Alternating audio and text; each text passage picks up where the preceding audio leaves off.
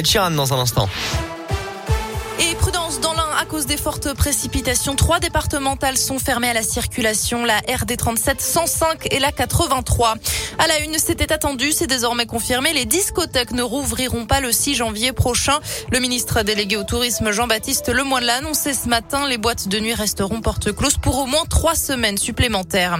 Et puis autre annonce du jour, elle concerne les universités. Les examens sont maintenus en présentiel, a précisé Frédéric Vidal, ministre de l'enseignement supérieur. De nombreux étudiants doivent en effet passer des partiels à la rentrée. Ils sont désormais fixés. Des reports pourront toutefois être envisagés, mais au cas par cas seulement, a indiqué le ministère qui précise que 30% des étudiants ont reçu trois doses de vaccin. Attention à la fiabilité des tests antigéniques. Les autorités américaines avertissent sur le manque de sensibilité de ces tests face aux variants Omicron. En cas de symptômes et malgré un test négatif, il convient de se faire confirmer le résultat par un PCR. Les résultats sont plus longs à obtenir mais plus fiables d'après l'Agence américaine des médicaments.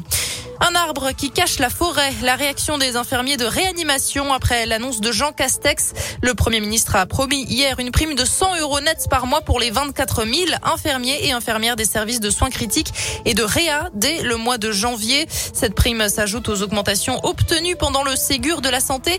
Mais tout cela ne suffit pas à régler le problème de fond à l'hôpital, d'après le docteur Julien Crozon. Il est anesthésiste réanimateur à l'hôpital Édouard Herriot de Lyon. Il est aussi trésorier du syndicat national des praticiens hospitalier. Selon lui, les carrières dans ce secteur sont trop mal payées et mal reconnues pour être attractives.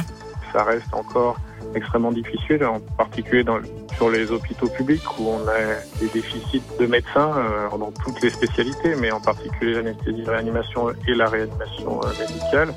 Et il va falloir que le gouvernement continue à travailler et, et propose des mesures d'attractivité euh, bien meilleures que ce qui ont été proposées. Là, par exemple, dans le département d'anesthésie et réanimation de l'hôpital Édouard on est en déficit de 10 médecins. Donc, euh, si on n'arrive pas à recruter des gens et si la carrière hospitalière n'est pas plus attractive, ben, on n'arrivera pas à faire tourner tous les services et à, à pouvoir tous les postes. Près de 3300 patients Covid sont actuellement pris en charge en réanimation, dont 457 en Auvergne-Rhône-Alpes selon Santé publique France.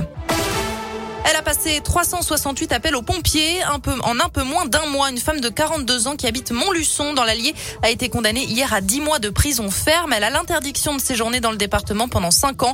Récidiviste, elle a été maintenue en détention d'après le journal La Montagne. Allez, on passe au sport. Du ski alpin et une victoire française, celle de Tessa Worley. Elle a remporté hier le géant de Coupe du Monde à Lienz en Autriche. C'est la 15e victoire de sa carrière. C'est la fin de ce journal. Excellente journée à tous sur Radio Scoop.